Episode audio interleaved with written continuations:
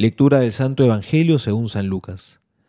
Cuando estuvo cerca y vio la ciudad, se puso a llorar por ella, diciendo, Si tú también hubieras comprendido en este día el mensaje de paz, pero ahora está oculto a tus ojos.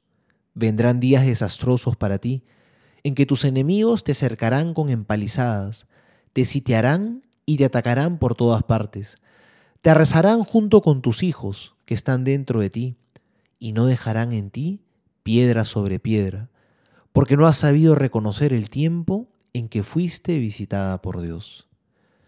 Palabra del Señor, gloria a ti, Señor Jesús. Hay algo que llama la atención en este pasaje.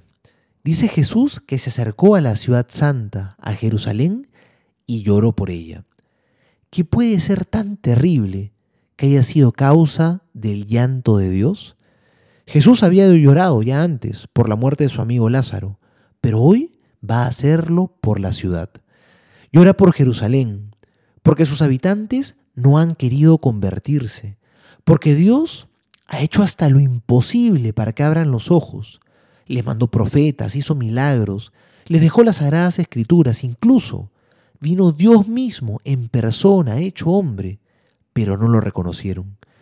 Y Jesús llora porque Jerusalén será destruida, pero no por un castigo divino, sino por consecuencia de su propia maldad, por la dureza de corazón de sus habitantes. Así como un médico diagnostica una enfermedad, si es que el paciente no cambia sus hábitos alimenticios, así, de la misma manera, el Señor les ha anunciado cómo van a terminar si es que no se convierten. Y así como lloró por su ciudad santa, me atrevería a decir que Jesús también llora por su iglesia. El Señor llora por nosotros, llora por nuestros sufrimientos, pero también llora por nuestros pecados, por nuestra dureza de corazón, por nuestra falta de arrepentimiento cuando no nos queremos convertir.